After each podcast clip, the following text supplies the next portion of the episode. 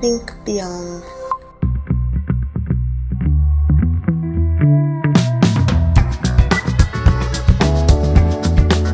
Fala pessoal, aqui é o Diego. Estamos começando o quarto episódio da segunda temporada do podcast Think Beyond, o podcast da Elegra, onde a gente traz aqui assuntos de inovação, design, tecnologia falando aqui com o pessoal interno da Elegre, também trazendo convidados aqui externos. A gente vai trazer um assunto aqui bem relevante, ficou cada vez mais relevante nos últimos anos, né, com mudança de carreira, enfim, que é o papo de evolução contínua, né? O que, que seria evolução contínua? Evolução contínua que caracteriza não só a empresa se desenvolvendo com o seu produto, com a sua forma de, enfim, uh, gerir o seu negócio, mas também do próprio colaborador evoluindo junto com a empresa, aprendendo novas habilidades.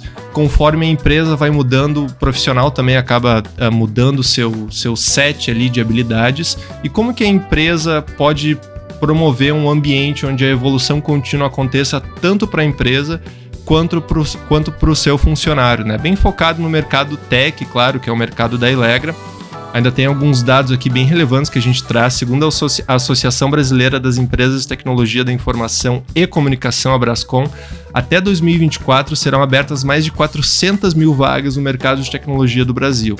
Olha o tanto de vagas que vão ser abertas e, claro, as instituições de ensino estão cada vez uh, buscando mais uh, formar esses talentos, mas eles não conseguem formar, as instituições não conseguem formar no, ao mesmo passo que o mercado exige essas 400 mil vagas. Então, uh, obviamente, existe uma briga aí, uma disputa por talentos, e claro, esses talentos buscam não só remuneração, não só qualidade de vida, não só reconhecimento profissional, mas também a possibilidade de crescimento e, enfim, se, se uh, crescer e uh, aprender novas habilidades que uh, converjam não só para a carreira do colaborador, mas também para o benefício geral da empresa. Eu vou deixar os convidados aqui se apresentarem para a gente começar o, o papo sobre carreira aqui.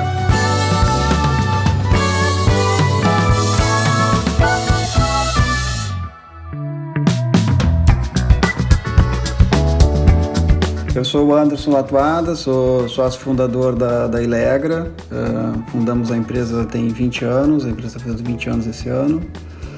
Eu sou nascido em Porto Alegre e há três anos, três anos e meio, uh, me mudei para Lisboa. Uh, então vim para cá num cenário pré-pandemia, em que a Ilegra tinha já uma, um viés assim, uma pegada de, de trabalho remoto. E eu lembro que a gente ficou se preparando para a saída de um fundador da, da matriz uh, mais ou menos um ano, assim, planejando isso. E quando eu cheguei uh, aqui, uh, eu tive que me adaptar. Por mais que a gente tivesse a cultura do remoto, eu tive que me adaptar bastante. E eu estava num período pré-pandemia.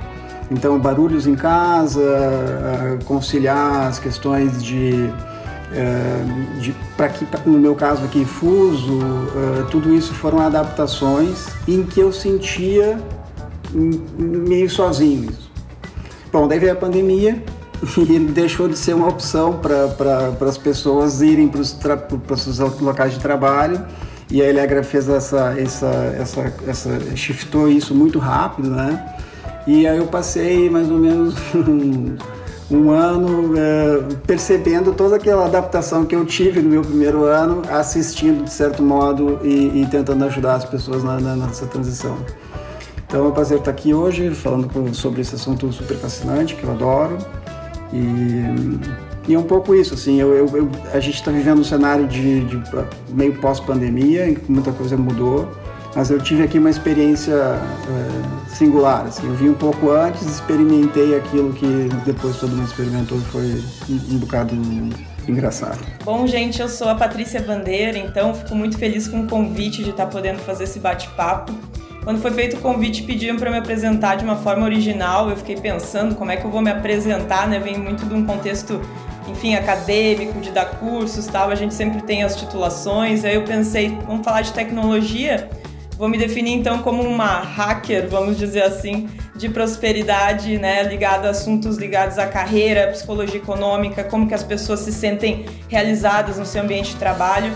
tem um conceito que eu gosto muito na área de carreiras, que é a carreira sustentável, que é a busca por carreiras que tenham mais produtividade, saúde e felicidade. Então eu acho que eu trabalho muito com isso, né? Eu sou formada originalmente em administração, mas tenho mestrado em psicologia, faço doutorado em gestão de pessoas e tenho uma trajetória aí bem ampla atendendo empresas, né, no sentido de oferecer consultorias na área tanto de educação corporativa, na área educacional, como também treinamentos para lideranças, treinamentos ligados à carreira. Então tento fazer o, é, eu entrei muito nessa minha trajetória, né, eu tive Uh, vivências em outras organizações, dou muitos cursos na, em, pós, em alguns cursos de pós-graduação então, uma coisa de evolução contínua para mim é muito importante, me toca muito, até pessoalmente, fico muito feliz de poder estar nesse bate-papo. Show de bola, muito obrigado, sejam bem-vindos ao, ao, podcast. E já, primeira coisa aqui que eu já jogo para vocês, para a gente começar a, a conversar aqui, né? O, a questão do termo evolução contínua, né? A gente vê bastante uh, isso presente no mercado corporativo, mais olhando para o interesse da companhia, da empresa. Mas como é que faz para a gente começar a perceber esse tipo de, de assunto e começar a trocar esse tipo de assunto com os colaboradores da empresa, né? A gente sabe que uh, ainda mais na, com os millennials e com a, a, a, força de trabalho mais jovem, eles sempre uh, buscam a qualidade de vida, o, o trabalho uh, remoto, trabalhar de qualquer lugar, a liberdade. Como é que a gente começa a abordar esse tema evolução contínua com os colaboradores de uma empresa? Aí já abro aqui para tanto o Anderson quanto a Patrícia começarem a, a, a dissertar sobre o tema. Eu acho que é muito importante assim a gente pensar um pouco, a gente tem a ideia, até o próprio termo carreira, ele vem de uma origem que queria dizer uma estrada num sentido único. Né? E a gente tem esse termo muito arraigado ainda no que a gente chama de carreira tradicional, que é aquela carreira em linha, que a pessoa vai, vai crescendo conforme uma escadinha, né? Sempre o próximo passo. Ah, ser assistente, depois analista, coordenador, e assim vou subindo na minha trajetória, na minha carreira. Até se a gente pesquisa no Google, por exemplo, carreira, vai vir provavelmente uma escadinha, um caminho reto, só que nas transformações que a gente está vivenciando no mercado hoje em dia, está caindo em função das mudanças, né? A própria pandemia marcou muito isso, avanço tecnológico, cada vez está vindo novas demandas de, de tipos de trabalho. Essa ideia dessa previsibilidade do que eu vou fazer a seguir, ela está cada vez mais restrita. Ainda existe, mas cada vez menos a gente tem, cada muitos falam, né, que a gente não sabe nem as profissões que a gente vai ter nos próximos 10 anos, né? Então, como que a gente se prepara para essa futura carreira se a gente não sabe nem o que, que vai ser? E essa, essa mudança, esse shift desse paradigma de carreira é o que está mexendo muito com os profissionais, porque ao mesmo tempo a gente tem essa herança de esperar o próximo passo, uh, muitos se queixam, eu não tenho perspectiva de carreira, mas na verdade a perspectiva é muito a gente que faz agora. É o mercado que vai dizendo essas mudanças que vão trazendo e a gente precisa ter essa visão uh, mais contemporânea de carreira, que a gente chama, de pensar como que eu aplico essa minha expertise diante das oportunidades que o mercado está trazendo, diante das oportunidades que tem na minha empresa. E não depender tanto de que tenha já uma escadinha ou uma, um conjunto de hierarquia pré-definido. Isso está caindo por terra e o profissional precisa então ter esse olhar de o que, que eu preciso fazer, como que eu me reinvento. Está uh, se falando muito que a carreira agora não é mais essa escadinha e sim ciclos de aprendizagem que eu vou tendo ao longo da vida. E vai retornando, a gente vai voltar a ser aprendiz várias vezes ao longo da nossa trajetória e eu acho que isso é o principal ponto que os profissionais precisam ter essa visão hoje em dia de que ninguém mais vai dizer que tipo de carreira eu tenho que seguir, mas sim eu conduzir e criar a minha própria trajetória, né? É, o que eu vejo é, é, é, é isso mesmo, essa é a realidade do mercado, mas eu ainda vejo é, um certo desejo das pessoas em que, ah, eu entendi, eu quero ter liberdade na, na, na minha trajetória, mas na prática, no dia a dia, às vezes vem ali aquele desejo de, tá, mas por onde eu vou? Então, é, ainda a gente vive esse, esse momento, assim, talvez uh, meio de transição, em que a, a exigência, a velocidade que as coisas estão acontecendo, veio uma pandemia, agora vem uma guerra, as, a, o resultado uh, que as empresas precisam gerar estão cada vez assim uh, mais sob pressão uh, essa exigência toda faz com que a gente precise realmente shiftar isso de uma maneira bastante rápida. E o que eu tenho sentido ainda é que às vezes a gente faz uma pesquisa ou outra, a carreira é importante, mas a pergunta é, uh, ok, mas uh, qual é o caminho? Né?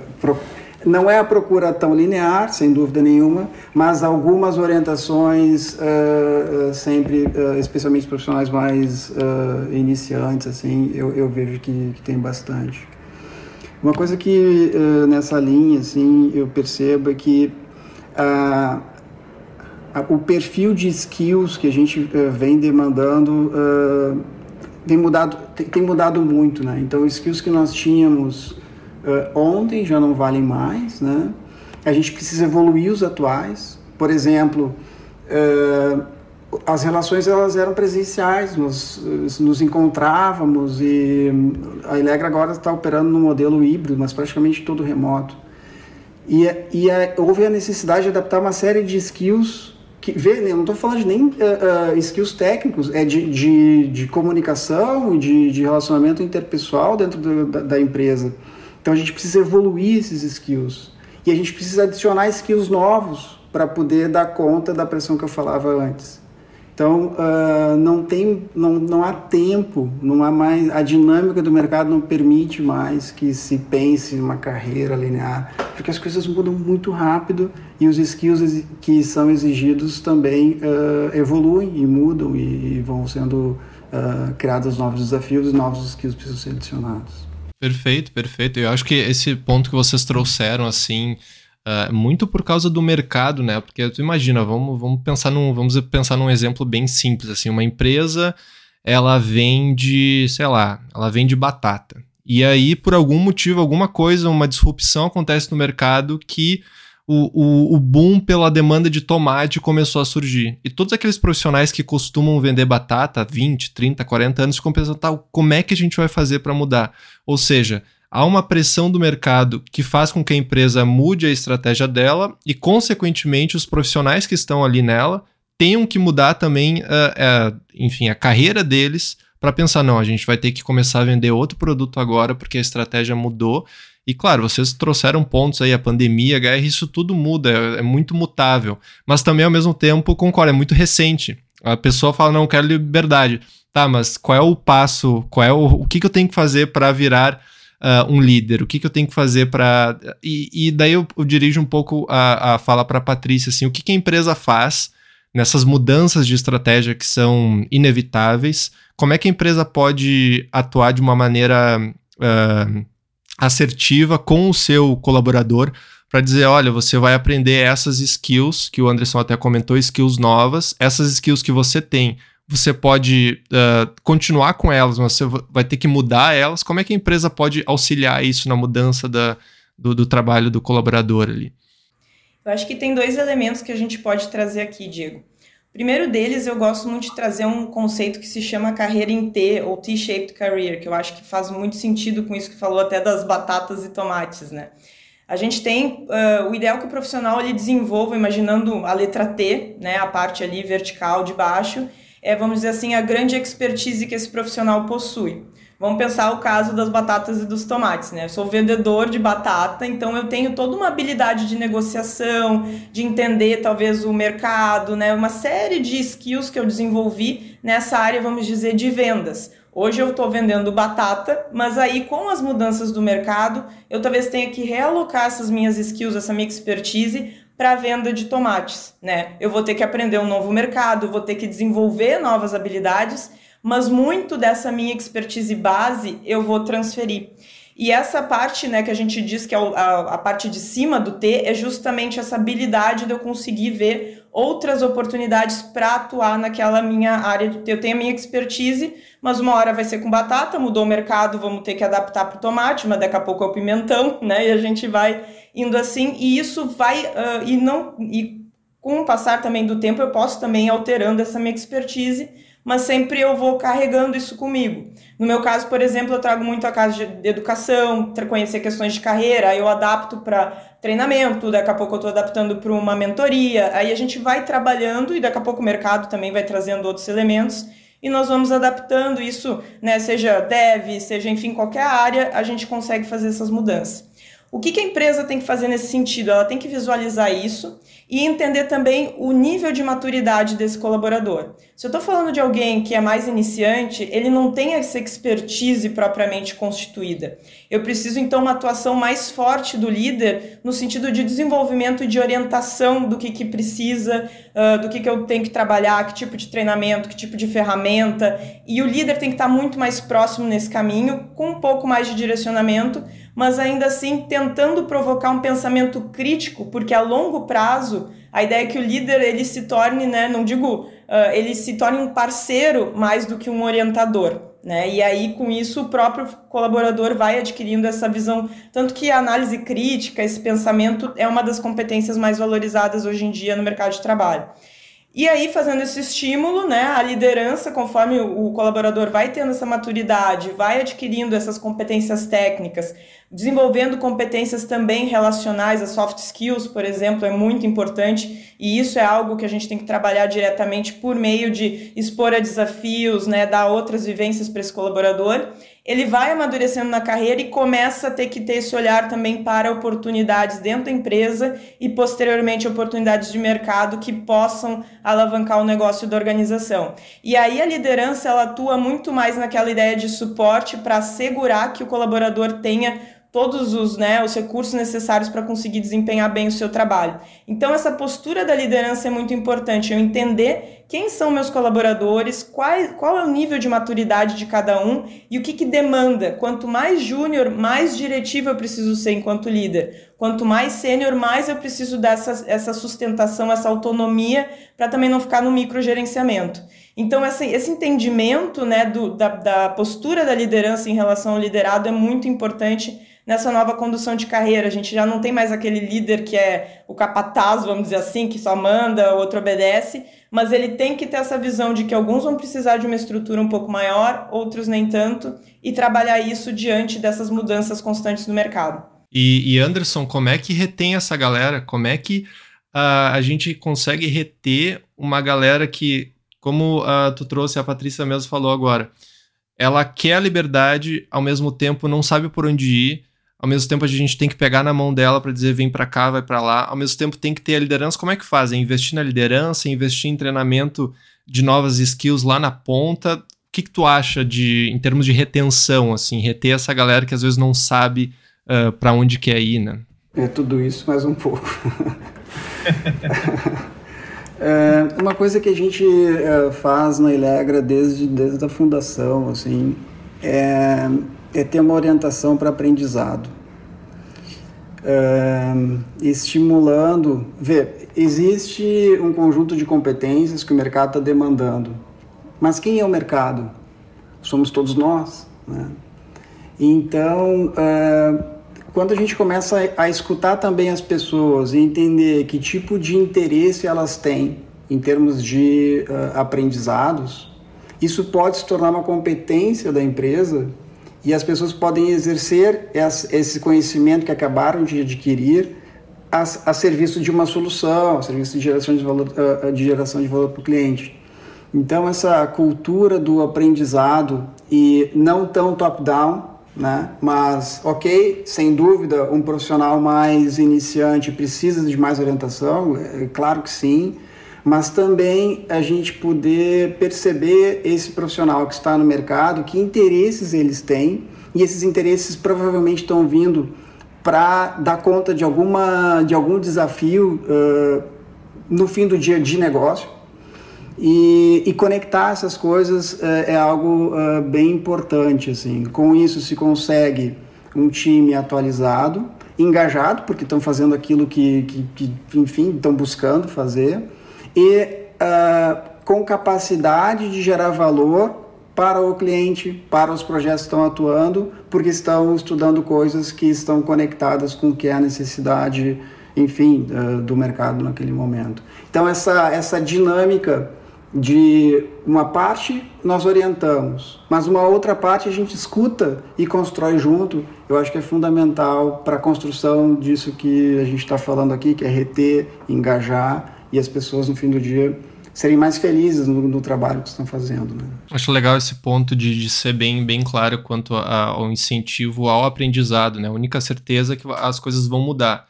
Essa é a única certeza, a instabilidade, né? Esses dias eu estava vendo um, um, cara dando uma palestra, assim, as pessoas perguntam, falam do tempo, né? Pô, Ontem tava sol e hoje tava chu hoje tá chovendo. Como assim? O tempo sempre foi assim, sempre muda e mesmo assim surpreende as pessoas. Então é muito do ser humano meio que se acostumar com o que tem agora e o amanhã é sempre incerto assim.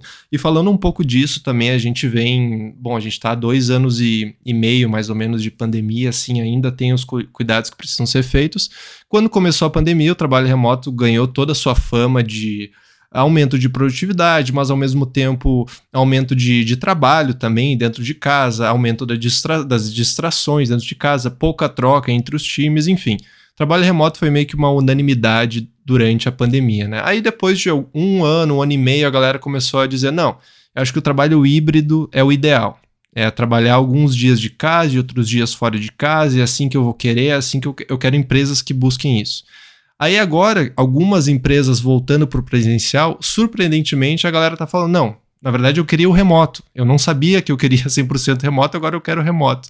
Então essa indecisão mesmo dos colaboradores agora tá, tá surtindo efeito. Tem notícias do Elon Musk agora falando que os stakeholders têm que trabalhar presencialmente e a galera já começa a se irritar com isso. Tem executivo da Apple que decidiu sair da Apple porque a Apple exigia trabalho presencial. Uh, em, em, que pé vocês estão nesse, nesse, nesse ponto de trabalho remoto? O Anderson já trouxe o depoimento, né? Que trabalhou remoto já há algum tempo e depois viu de camarote a galera se adaptando a isso. É, assim, a gente chegou a rodar pesquisa, Diego, uh, para uh, validar se as pessoas queriam uh, qual o modelo. se 100% remoto, se voltar ao presencial ou se híbrido. E a maioria das pessoas optou pelo híbrido. Então imaginava-se um período em casa e uh, idas ao escritório. Havia até a ideia lá de pelo menos um dia ou dois uh, dias no escritório. Bom, daqui nós fizemos. Uh, abrimos o escritório da Matriz em Porto Alegre, fizemos uma inauguração e foram meia dúzia de pessoas. e, então, assim, as pessoas responderam uma coisa, mas no fundo talvez tenham se acostumado com uma outra dinâmica. Essa adaptação que eu falei quando uh, uh, vim para cá e depois vi uh, as pessoas passando por isso, provocou mudanças. a experiência que nós temos aqui na unidade de, de, de Portugal, em Lisboa. nós temos um, um espaço para, enfim, se, se, encontrar, cada um é de um projeto aqui, então não teria muita necessidade de a gente se encontrar para o projeto, mas enfim, para falar de coisas corporativas e tal. Uh, o fato de pegar o carro e ir até lá, até o espaço físico, começa a fazer menos sentido. Puxa, mas estou perdendo tempo aqui. E daí nós, nós nos encontramos. É muito bom estar lá, mas a, a sensação que compartilhamos é.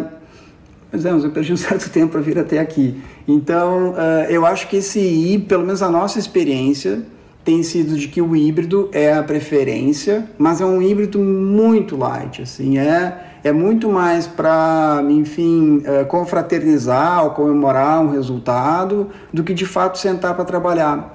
Porque também isso mesmo acontece uh, na unidade de Porto Alegre, que tem mais gente, as pessoas vão para o escritório, mas elas sentam no, no seu computador e se conectam remotamente nos seus projetos. Então, é, é, um, é um grande desafio. Agora, com relação ao que o Elon Musk falou, realmente ele, ele traz uma, uma polêmica, né? Tipo, vamos parar de fazer de conta que estamos trabalhando e, e, e vamos voltar para o presencial.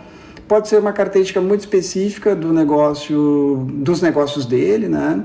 Uh, o que eu tenho, o que eu tenho assim como feeling é de que uh, não tem uma solução, né? Eu acho que cada empresa, cada grupo de pessoas vai ter que se organizar de, da maneira que faz mais sentido para si. Tem a ver com cultura, tem a ver a tendência que as pessoas se agreguem em cima de coisas que são comuns. Então, vou, se, eu, se eu gosto do trabalho remoto, eu vou procurar uma empresa que proporciona isso.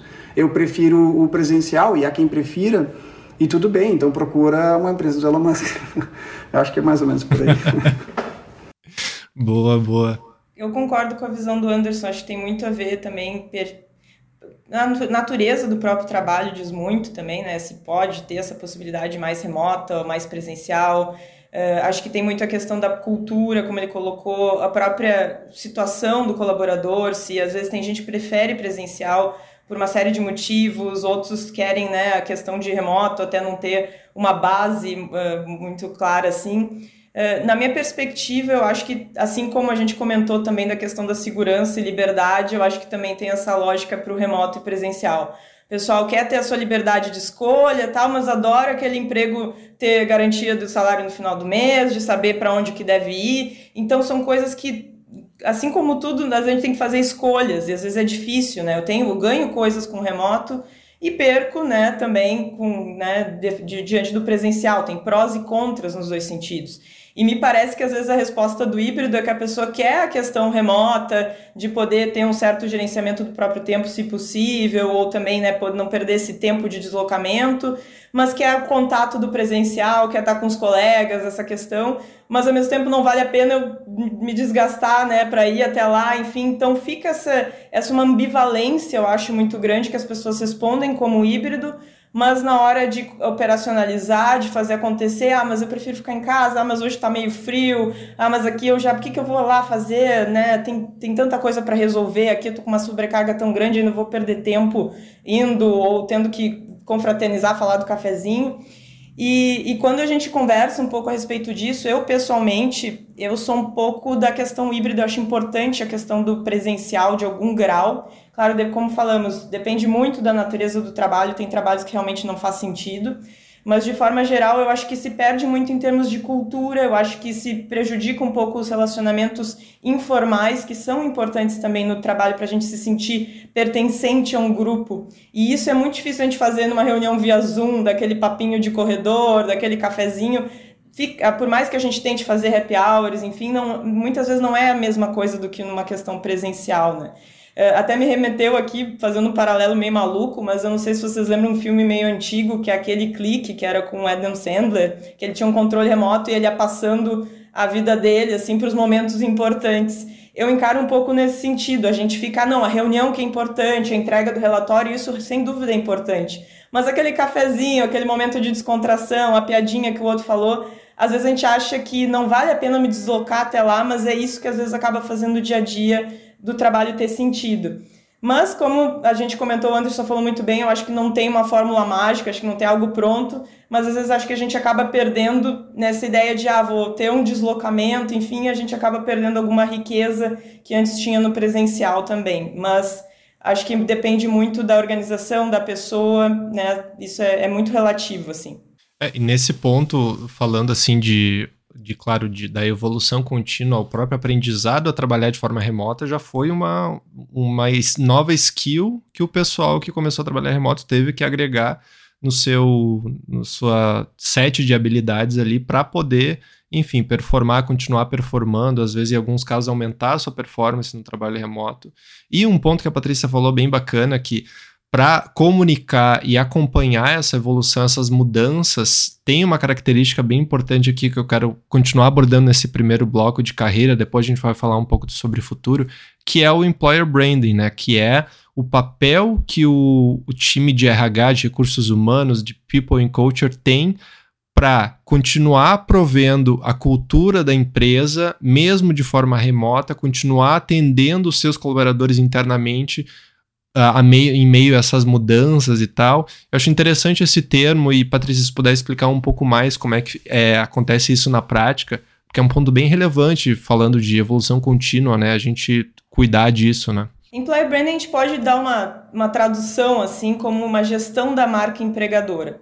Porque toda empresa que tem funcionários, que emprega pessoas, ela tem uma marca, uma reputação como local de trabalho. A questão é, a gente está fazendo a gestão ou não dessa reputação. E quando a gente faz o employer brand, é justamente a gente está ativamente tentando trabalhar como que a gente está lidando com essa reputação, tanto para atração de talentos, então né, mostrar minha marca como marca empregadora para potenciais candidatos, para as pessoas quererem vir trabalhar na minha organização, mas também para quem está aqui dentro, né, na questão de como que eu engajo essas pessoas, como é que eu retenho, né, a pergunta que foi feita anteriormente, como é que eu faço essa retenção e também como que eu tenho um certo relacionamento até com próprios ex-colaboradores, como é que as pessoas percebem essa, qual a lembrança que eu deixo, a marca efetivamente que eu deixo como local de trabalho. E eu acho que isso é um papel muito. Ele está muito vinculado com a área de, de, gestão de pessoas, porque ele tem muito uma, uma questão da percepção também. Às vezes a empresa tem programas super bacanas e as pessoas não percebem, então né, eu não consigo deixar essa marca mas eu acho que é de toda a companhia, também das lideranças, da gente pensar como é que eu está sendo né, essa experiência do meu colaborador, como é que eu estou trabalhando os atributos que fazem as pessoas quererem vir trabalhar aqui, que a gente chama né, do o, a proposta de valor ao colaborador. Se eu tenho uma empresa, por exemplo, pegando esse gancho aí do remoto, né, e a pessoa valoriza a flexibilidade, ela não quer ter essa vivência presencial, isso é um ponto que eu tenho que valorizar e trazer e dizer isso para o meu colaborador perceber que isso é um ponto positivo na minha marca. Com isso, eu vou trabalhando esse diferencial e fazendo que as pessoas realmente tenham essa conexão, queiram trabalhar na minha empresa porque elas percebem que tem valor elas estarem ali dentro, né? Que tem uma série de questões. E isso que o Anderson trouxe, achei muito legal ali, que, que a Ilegra, eu sei que pratica, uma empresa que é referência também nessas questões voltadas para a preocupação, valorização do ser humano é, dessa coisa das vezes a gente também tem que desenvolver algumas skills para trabalhar nesse mundo remoto, né? Dessa coisa de talvez fazer um tempinho antes da reunião para fazer esse vínculo, né? De conversar, explorar outros momentos. E isso tudo vai impactando nessa formação da reputação da empresa para a pessoa. Nossa, eu estou vinculado lá, eu tenho trabalho remoto, mas eu não me sinto abandonado, né? Eu me sinto com conexão com as pessoas que eu faço parte. Isso é um aspecto muito importante, isso tem tudo a ver com essa gestão da marca empregadora, até essa consciência, essa ação intencional de eu tentar transformar meu local de trabalho como valioso, no sentido né, de oferecer valor para a pessoa que está trabalhando aqui, de forma que ela queira se manter, que ela queira ser produtiva. Isso é um é um, é um ganha-ganha, vamos dizer assim. Ganha né, as pessoas que se sentem valorizadas, que estão num lugar que se preocupa e que quer ser o melhor lugar de trabalho que possa ser e elas também né, vão, contrapartidas, ter muito mais produtivas, ter muito mais conexão. Então é, é, um trabalho muito bacana, claro, é capitaneado né, pela área, muitas vezes, gestão de pessoas, fazer esse esforço mais consciente, lembrar as demais áreas mas eu acho que também é um esforço de toda a empresa, principalmente das lideranças também aqui, que tem esse papel também de reforçar essa reputação, que essa lembrança, eu gosto muito dessa palavra marca, né? Não no sentido comercial, assim, que tem uma dessa lembrança dessa marca que se deixa na trajetória das pessoas. Perfeito, ótimo. É, a gente tá. Vocês estão falando bastante sobre o papel da liderança, né? Bem importante. A gente sabe que Pô, no presencial, geralmente tu conhece a empresa, teu primeiro dia é o teu líder te levando nos setores, né? Ah, aqui fica a galera do financeiro, aqui fica a galera... E hoje em dia não tem isso. Hoje em dia é só... Esse é o arroba do financeiro, esse é o arroba do marketing, é, o líder é tal, pode falar com ele, não tem mais esse contato. Então, o papel da, da empresa, do employer brand é bem importante nisso, né? É, eu, eu, vejo que tem algumas mudanças, assim, que aconteceram. Primeiro, uh, que o, o papel uh, das redes sociais já era importante, aumentou. É, eu sou corredor, é, corro. Meu objetivo é correr maratonas, né? Então tenho meu objetivo aí de correr seis maratonas. E, e a maratona de Porto Alegre nesse ano, ela vai ter. É, é a maratona mais rápida do Brasil e tal. E a maratona de Porto Alegre uh, nesse ano estava uh, uh, escutando um podcast sobre a organização dela e ela dobrou o número de participantes. E basicamente o que aconteceu foi durante a pandemia, a maratona, a organização da maratona se colocou mais na vitrine das redes sociais e isso dobrou o número de participantes, sendo que 30% dos participantes, eu fiquei impressionado, uh, são do Rio Grande do Sul, mas 30% são só de São Paulo. Ou seja, só 30% da maratona são de profissionais, de, de, de pessoas, uh, corredores do, do, do, próprio estado. O que, que mudou ali? É, a exposição que a marca da Maratona de Porto Alegre teve. É, e é mais ou menos o que a gente tem vivido do lado assim corporativo, né? Eu peguei um exemplo aqui do meu hobby, mas a, a exposição que a gente acaba tendo é, faz com que a gente atinja pessoas no Brasil inteiro, por exemplo, agora, ou até fora, né? A gente está com profissionais em todo mundo. Então, a, o alcance é outro. E a dinâmica de trabalho é completamente diferente também. Né? Eu fiquei pensando aqui, e, enquanto a Patrícia falava, é, nós tínhamos é, a cultura de ter reuniões presenciais, às vezes de, sei lá, marcava uma reunião de uma hora, né? E agora eu tenho percebido que as agendas são preenchidas por reuniões de 15 minutos, 30 minutos, one-on-ones, em que as pessoas podem estar próximas em espaços mais curtos. Que eu fiquei pensando, puxa, isso é uma adaptação a, a esse modelo. Não tenho como estar no cafezinho, mas eu posso estar com o Diego, com a Patrícia, uma meia hora na semana para falar de, de trabalho, mas a gente vai quebrar um gelo ali e vai acabar se aproximando. A dinâmica mudou bastante, né? Então eu peguei aí eh, elementos de fora do, do mercado tal, e, e enfim, e, e, de coisas que eu já percebo que, que tem mudado. E tem a ver com a proximidade com as pessoas, com a exposição que a, a, as marcas acabam tendo, né? E, e, na atração de pessoas também, isso está diferente. Né? Um ótimo encerramento aqui do, do primeiro bloco. Agora a gente vai ouvir o depoimento de um dos colaboradores da Elegra, o Rodrigo Tejada, sobre como ao, foi importante o papel da evolução contínua na carreira do, do Rodrigo. Pá, beleza. Eu sou o Rodrigo Tejada, atuo como arquiteto de software hoje aqui na Elegra. E estou aqui para falar um pouco sobre como que a empresa né, investe na carreira dos colaboradores. Eu acho que é um dos grandes, né, dos maiores diferenciais da Elegra. Né?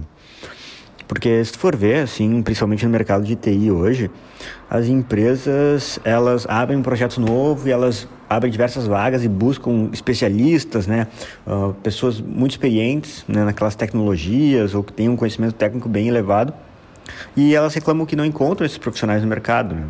Uh, só que a Elegra tem uma abordagem um pouco diferente, né, que ela tenta antecipar isso e trabalhar em formar esses profissionais dentro de casa. Então, se for ver hoje, por exemplo, no projeto que eu trabalho, um projeto internacional, a gente tem três arquitetos, né, que foram formados justamente né, pela Elegra, começaram lá como estagiários e tiveram todo o seu crescimento né, através do, do, dos programas que a gente tem aqui dentro. E quais seriam esses programas? Né? Eles começam desde o início, né? então até lá no começo, quando a pessoa entra como estagiário, ela, ao invés de cair direto num projeto, ela passa por um curso, basicamente, né? Onde ela tem, todo dia ela vê aulas né, gravadas sobre um determinado tema, tem um desafio, e depois esses desafios são corrigidos, né? Mostrando de que a pessoa pode melhorar, né? Como que ela pode ajustar para aquilo ficar da maneira correta. E isso tudo voltado bem para o que se usa no mercado de trabalho. Né? Então, assim, desde o início a pessoa já tem essa ideia de aprendizado, de estudo, né? E uma vez, né, que uh, sai aí desse esse universo de estágio, desse curso, dessas primeiras trilhas, uh, a Elegra continua acompanhando né, com um programa de, de mentoria. Então, e não só técnica, né? então ela tem mentorias em duas vertentes. Então, um mentor né, funcional e um mentor técnico. Então, esse mentor funcional, ele olha muito mais para a carreira, para soft skills, né? Como a pessoa pode desenvolver, né? Se organizar melhor, falar em público, né? Liderança. Então, e também entender a pessoa se descobrir o que, que ela quer fazer, porque muita gente entra não sabe muito bem para onde quer ir, o que, que existe de possibilidade. E ao mesmo tempo tem uma mentoria técnica, né, com um plano estruturado de estudos, onde o mentor né, entende né, o, do mentorado para onde que ele quer seguir, o que, que ele precisa se desenvolver, e através da experiência dele ele consegue dizer né, para qual caminho que ele deve seguir, né, como que ele deve, uh, quais as etapas que ele deve percorrer para uh, ah, ele adquirindo esse conhecimento. Então, isso que é muito bacana. Uh, e fora isso, eu acho que o que também contribui para finalizar esse processo todo é a cultura de feedback contínuo. Então, dentro da Elegra, existem momentos, né, como ela trabalha com diversas vezes em times, existem momentos específicos em que o time se junta e passa né, uh, feedbacks para os seus integrantes. Então, tipo, o que, que a pessoa está mandando bem, o que a pessoa está mandando né, não tão bem, assim, onde ela pode melhorar. Então, ah, por exemplo, nessa situação tu mandou muito bem, aqui tu poderia ter agido diferente, poderia ter feito dessa forma, por isso, por isso, por isso. E assim, uh, ter esses feedbacks é muito importante porque tu consegue ter uma visibilidade de como tu anda, né? Tu consegue melhorar, atuar para corrigir os problemas e né, manter aquilo que está bem. Uh, acho que assim, não adianta assim só tu estar tá num ambiente onde tu recebe só feedbacks negativos, né? Porque isso desmotiva muito a pessoa, né? Ela em querer melhorar, porque ela nunca tipo, ela está sempre indo mal, mas que ela tenha mandado super bem e tenha feito um detalhe que ela mandou mal, se só tem aquele feedback negativo e não traz tudo que ela fez de bacana, tu desmotiva muito né, a pessoa a continuar trabalhando, né? E agora, no segundo bloco, a gente vai falar um pouco sobre o futuro, né? A gente falou bastante da evolução contínua acontecendo agora, uh, das mudanças constantes que, que vem acontecendo, enfim, no mercado uh, no geral. A gente pode focar um pouco mais no mercado de TI agora. O que, que a gente vê para o futuro, né? A gente falou um pouco disso no começo, com o exemplo das batatas e do, dos tomates. Mas assim, uma coisa que a gente sabe também na TI é que as tecnologias mudam a todo momento. Então, daqui a pouco a gente tem uma empresa que, sei lá, tem vários funcionários, vários desenvolvedores que são especializados em Python. E aí a galera do Python vai depois me perseguir por causa desse exemplo. E daí, daqui a pouco, o Python não é mais a linguagem uh, que, que a galera está usando, que é a mais efetiva para o business. Daqui a pouco é outra linguagem que está sendo inventada. Como é que faz com essa galera? A gente citou o aprendizado contínuo, é, que é importante, mas, obviamente, o ser humano é bem apegado ao que faz, o, as coisas, às vezes a gente faz até coisas na, na inércia assim, do movimento, porque a gente faz elas há tanto tempo. Como é que faz para agregar valor a essa galera que tá expert em uma tecnologia, mas daqui um pouco vai ter que se adaptar a uma outra que está chegando porque o cliente está pedindo, porque o mercado está pedindo, porque é mais rápido, porque agora não é mais a AWS, é outra empresa, porque agora não é mais essa cloud, é outra. Como é que, como é que a, a empresa pode fazer isso? Uh, se a opção do profissional foi em trabalhar numa empresa de tecnologia, tá lascado. não tem opção, não tem opção, nunca teve, nunca teve opção. Uh, sempre foi uma exigência grande a atualização, a mudança de paradigmas. Agora vem aí uh, uh, a descentralização, Web 3.0. Não, não tem, não tem o profissional de tecnologia ele não tem a chance de descansar. É verdade. Não tem paz. Não, não tem, tem, paz. paz. é verdade que uh, há, uh, há, enfim, a gente conhece muitos profissionais que estão no mercado, que trabalham com uma tecnologia mais antiga e ainda tem espaço. Sim, isso existe, né? Então, uh, mas acaba sendo cada vez menos relevante para como, como profissional no mercado, né? A tendência é, é, é ficar para trás. Então, assim, não tem opção, tem que estar tá sempre buscando o aprendizado, tem que estar tá, uh, disposto a isso. Uh, a gente, uh, às vezes, tem algumas iniciativas do tipo: vamos tentar trazer profissionais de outros mercados eh, que tem uma demanda gigante no mercado de tecnologia. Vamos, quem sabe, buscar profissionais de outros mercados com algum nível de maturidade, com alguns skills para esse mercado. Mas o fato é, a adaptação nesse mercado é passa por aí. Porque, né, claro, tem, a, tem a, a legislação tributária muda bastante no Brasil. Mas um, um, advogado basicamente leu alguns livros lá da faculdade que provavelmente foram né, minimamente atualizados. E, e a nossa realidade é completamente diferente. Então, uh, essa, essa, essa busca que, que se tem para trazer profissionais para o mercado de tecnologia passa por essa, por essa característica. O, o, indivíduo precisa querer aprender a vida inteira. a vida inteira. Então passa por aí, tem que ter esse, esse, esse match aí. E aí, enfim, tendo isso, aí é, cabe às empresas uh, criarem o um ambiente para que isso possa se desenvolver a pleno. Né? Perfeito. E, e Patrícia, tu vê isso como sendo algo que o profissional já, vamos dizer assim, o profissional do futuro já vê isso acontecendo, ele já tem essa expectativa de, beleza, vou me especializar em tecnologia X, mas daqui a cinco anos eu já vou ter que começar a aprender uma outra, já vou ter que começar a aprender agora. Ou não, tu já ainda vê que é meio que é, é, eles são pegos, os desenvolvedores, as pessoas desenvolvedoras são pegas de surpresa ainda quando tem que, que fazer esse tipo de mudança. De forma geral, pelo contato, eu gosto muito de trabalhar com o pessoal da tecnologia, desenvolvedores, que eles têm uma veia de aprendizado impressionante. Parece que não só na área de tecnologia, mas parece quase qualquer assunto eles querem se aprofundar ao máximo e conseguir extrair o, maior, o melhor, assim. Então, acho que é um, é um público que tem um perfil, eu acho, em geral, até para sobreviver, vamos dizer assim, nesse mercado, que requer essa atualização constante. E eu vejo muito essa uma das principais competências que se coloca em termos de futuro para os profissionais é a questão da adaptabilidade né, de carreira, de conseguir se adaptar constantemente. E falando até de evolução contínua, né, a gente pega a própria ideia evolucionária muito, né, que quem sobrevive, quem melhor se adapta. E eu acho que isso se uh, pode se adequar muito bem também no cenário uh, de trabalho, assim, né, da pessoa ter. E, mas isso não quer dizer que não, ah, não vale a pena me especializar em tal área porque depois vai ficar, hum, vai perder, vai ficar obsoleto. Porque eu acho que tem justamente essa ideia desses ciclos de aprendizagem. No momento que eu me torno um especialista, vamos dizer, em Python, tudo bem, agora, né, tá bombando tudo mais, eu adquiro uma série de outras competências também paralelas, por eu estar tá, talvez orientando outras pessoas nessa linguagem que está bombando agora, não sei o que vai bombar, pode ser que continue, pode ser que não, mas eu crio uma certa e eu aprendo como que eu me torno um especialista, o que que precisa para isso e daqui a pouco pode mudar, mas eu consigo ter essa visão de novo a ideia do ter essa visão mais sistêmica né, da carreira para então adaptar para uma nova linguagem no futuro que vamos dizer uh, seja mais uh, utilizada. Então eu ter essa, essa vivência é muito importante porque isso também vai me dando outro tipo de repertório que talvez não seja a linguagem em si, mas a linguagem em si é mais ou menos um instrumento pelo qual eu exerço a minha profissão. O que eu sou como profissional vai muito além da linguagem. Então eu ter essa visão só que a gente se apega, né? A gente gosta de ser especialista, então tem que ter cuidado também. Tem, eu gosto muito da área de psicologia econômica, que estuda muito como a gente toma decisões. E um dos, enfim, do, dos aspectos que eles trazem é a falácia dos custos infundados, ou sunk costs, que vem da, da economia.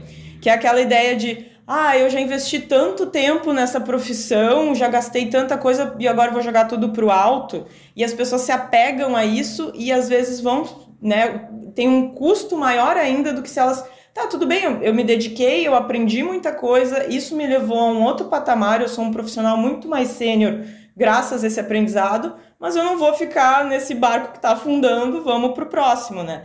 E essa visão, esse desapego, esse mindset mais aberto de contínuo aprendizado, às vezes é o que coloca tudo a perder que a pessoa se apega, ela quer continuar sendo referência, ela quer continuar naquele status, mas aquilo justamente vai levando a obsolescência dela, né?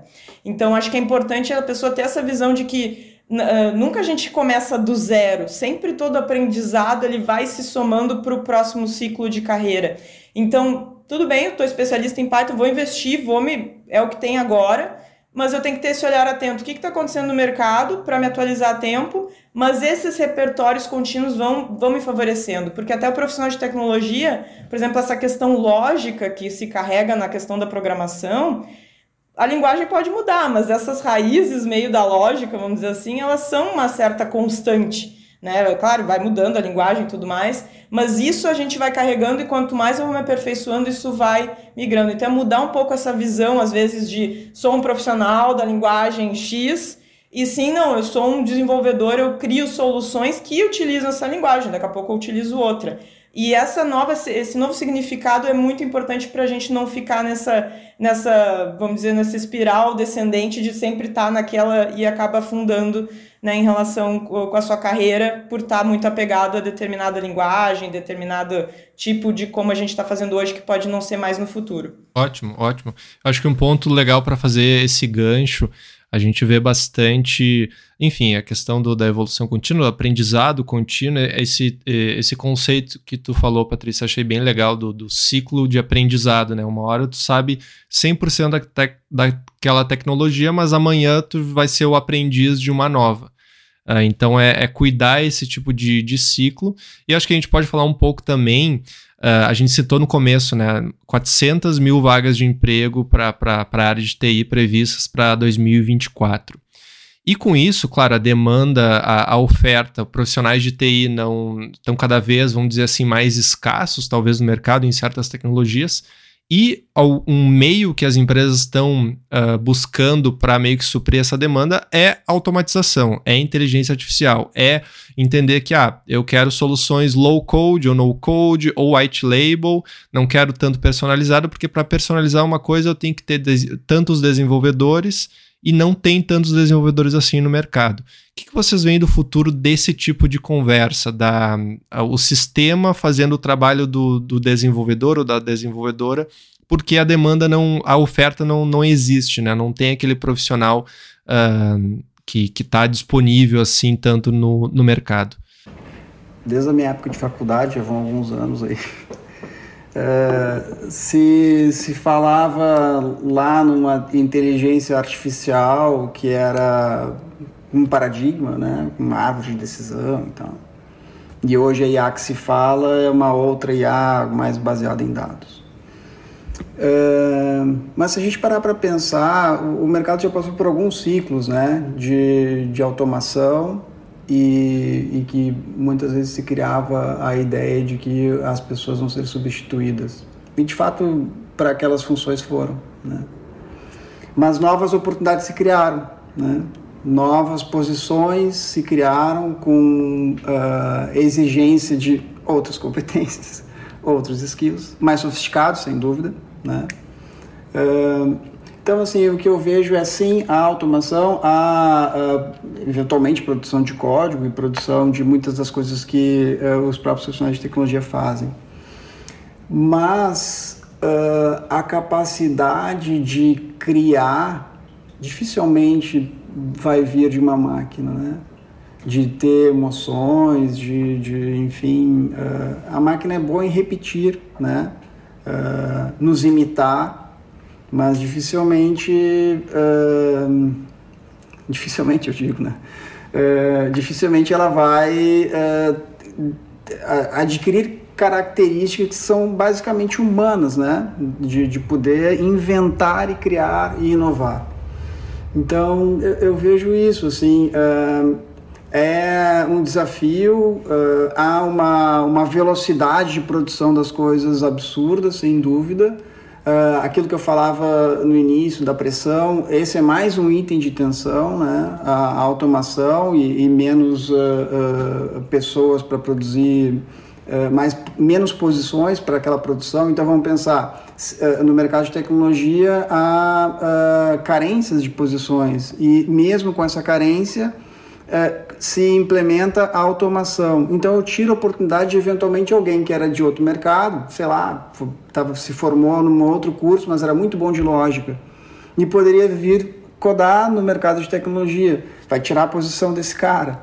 Uh, então, se pensarmos que as, as atividades são meramente operacionais, realmente as máquinas vão, vão tomar conta. Mas não, não se trata disso, né? Essa não é a realidade. A realidade é a composição de coisas, sim, que são uh, automatizáveis, mas nunca serão, uh, enfim, substituídos por essas características que são basicamente humanas.